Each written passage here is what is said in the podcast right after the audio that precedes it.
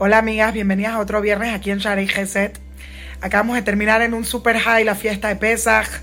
Y bueno, eh, tuvimos el Shvish, el Pesach, el último día de Pesach en el que celebramos todos los milagros de Dios. Nosotros sabemos que todos los días decimos en Shirat Ayam, en la canción del mar, hacia Shir Moshe. Y entonces cantará Moshe. Y dice la Torah, Az, está en futuro. ¿Por qué? Porque los milagros que veremos en el futuro, específicamente cuando llegue el Mashiach, van a ser mucho más grandes que los milagros que acabamos de experimentar. Pero ahora estamos en ese high y muchos de nosotros estamos bajando y pensando, ¿y cómo no? Siempre continúa la vía, uno tiene un high, uno tiene una experiencia y luego baja. Y muchos de nosotros nos preguntamos si tan solo tuviéramos esos milagros, si tan solo Dios nos abriera el mal, si tan solo, si tan solo.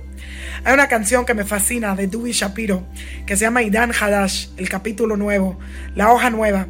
Y en medio de la canción él dice una línea que la verdad es que siempre que la escucho me da escalofríos. Y dice, Ejia Jola Elohim, Besheket la Blikolot, Bli Leachniata Adam. ¿Cómo puede Dios en silencio voltear el mundo? Sin sonidos y sin relámpagos, simplemente eh, hacer humilde al hombre. Y me pongo a pensar en esa frase.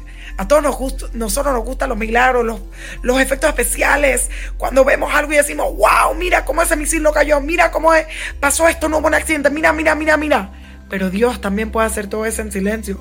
It de Puede ser que no haya efectos especiales, puede ser que no haya toda esa bulla, pero Dios en cualquier instante puede voltear todo tu mundo sin sonido, sin relámpagos, sin efectos especiales.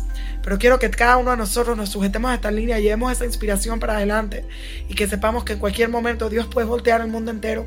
Solo tienes que tener la muná, llevártela contigo todo este tiempo y tener esa muná de que Dios puede hacerlo.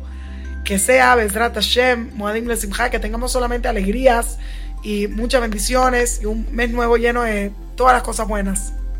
Shabbat Shalom.